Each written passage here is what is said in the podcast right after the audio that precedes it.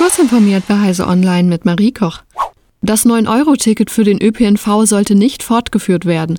Das meint die Gewerkschaft Deutscher Lokomotivführer und die Eisenbahn- und Verkehrsgewerkschaft. Die Beschäftigten der Bahnunternehmen arbeiten an ihrer Belastungsgrenze und darüber hinaus, sagte Martin Burkhardt, stellvertretender Vorsitzender der Eisenbahn- und Verkehrsgewerkschaft EVG im ZDF. Wir können das 9-Euro-Ticket in dieser Form aus unserer Sicht so nicht weiterführen. Auf die zusätzliche enorme Belastung für die Bahnbeschäftigten kam auch Klaus Weselski zu sprechen, Vorsitzender der Lokführergewerkschaft GDL. Er sagte im RBB Inforadio, mit dem 9-Euro-Ticket hätten eigentlich die Pendler entlastet werden sollen. Nun gäbe es zusätzlich Reisende und zusätzlichen Verkehr. Das tut dem System nicht gut, weil es ohnehin auf Verschleiß gefahren werde.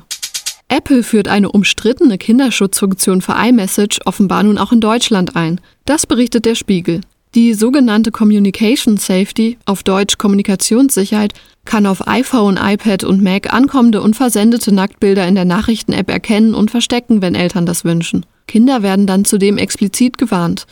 Der Nacktbilderscanner war zuvor nur in einzelnen Märkten aktiviert worden, darunter in den USA.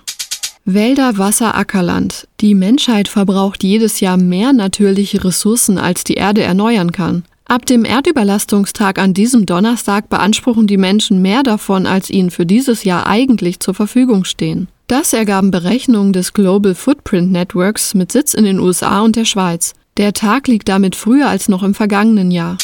Die mit Videospielen verbrachte Zeit hat weder positive noch negative Eigenschaften auf das Wohlbefinden von Spielerinnen und Spielern.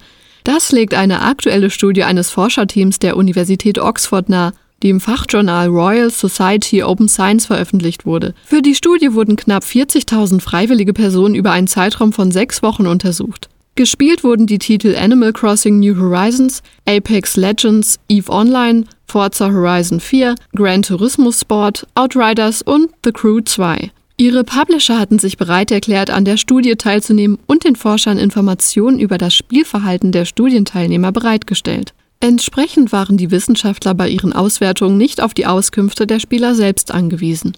Diese und weitere aktuelle Nachrichten finden Sie ausführlich auf heise.de.